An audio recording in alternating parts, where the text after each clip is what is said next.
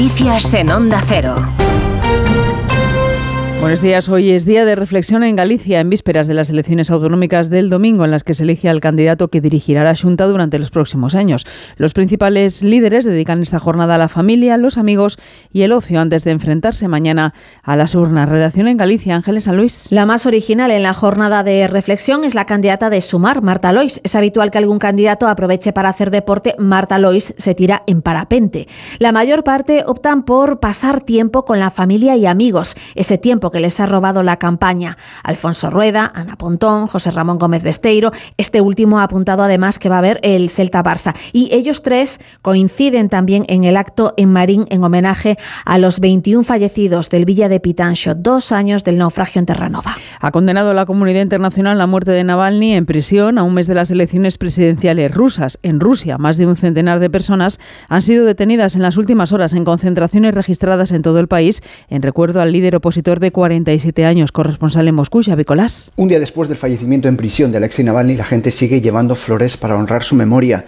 El régimen intenta destruir los monumentos conmemorativos que se han estado construyendo improvisadamente en recuerdo del opositor. Unos altares urbanos, velas, fotografías, recortes de periódico que han aparecido en diferentes ciudades de Rusia después de que se conociese la muerte del político. Aquí en Moscú informan los voluntarios del puente donde en 2015 mataron al opositor Boris Nemtsov que personas vestidas de civil han recogido las flores que habían dejado los rusos en ese puente. También se han llevado flores de otro monumento en Moscú, la piedra Solovietsky, un tributo a las víctimas de la URSS que se ha convertido también en punto improvisado de homenaje al político opositor. En diferentes ciudades de Rusia la policía está recopilando información sobre quienes vienen a honrar la memoria de Navalny. Por ejemplo, en Irkutsk los medios locales informan de que agentes del orden fotografían incluso a todos los que llevan flores al monumento.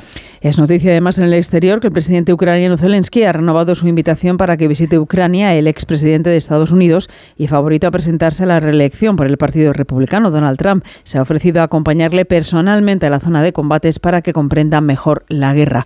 Y en Florencia, los bomberos italianos han recuperado esta madrugada el cuerpo de un cuarto trabajador fallecido por el derrumbe de un edificio en obras, mientras siguen buscando una quinta víctima. Otras tres personas resultaron heridas en este accidente que se produjo por motivos que aún se desconocen al ceder una de las vigas de contención de cemento del supermercado que se estaba construyendo. Y en el recuerdo hoy la figura del doctor Bartolomé Beltrán, el médico que llevó la salud a todos los hogares. Ha muerto en Madrid a los 74 años por una insuficiencia renal.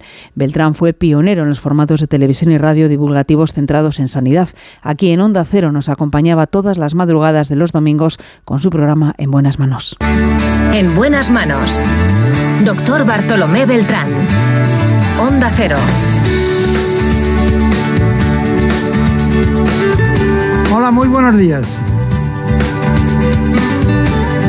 Aquí les esperaba yo hoy, tranquilamente, para que de una manera apacible empiece este gran día. El doctor Beltrán también dirigía y presentaba los domingos en la sexta. ¿Qué me pasa, doctor? Información deportiva, Esther Rodríguez. España conquista la medalla de bronce en el Mundial de Waterpolo masculino ganando a Francia 14-10. Esta es la décima presea para la delegación española en los Mundiales de Natación de Doha, récord en este torneo. El objetivo ahora para los chicos de David Martín será la medalla en París para reeditar el éxito de Aldanta 1996. Tras el empate a uno entre Villarreal y Getafe, la jornada 25 de Liga arranca hoy a las 2 de la tarde con el partido entre Atlético de Madrid y Las Palmas a las 4 y cuarto, turno para el Osasuna Cádiz. A las seis y media, un Celta con urgencia recibe al Barcelona. Sabe Xavi Hernández que no pueden fallar y menos con el regreso a la Champions la próxima semana ante un Napoli que jugó y ganó ayer. El técnico azulgrana no renuncia al optimismo. Mi percepción es positiva siempre. Si no, ya no, ya no estaría aquí. Mi percepción es que vamos a ir bien y ahora pues vienen partidos muy importantes que creo que se verá la reacción del equipo, la implicación y la y el compromiso de los futbolistas a mí me emociona. Entonces, hasta donde nos llegue a nivel futbolístico.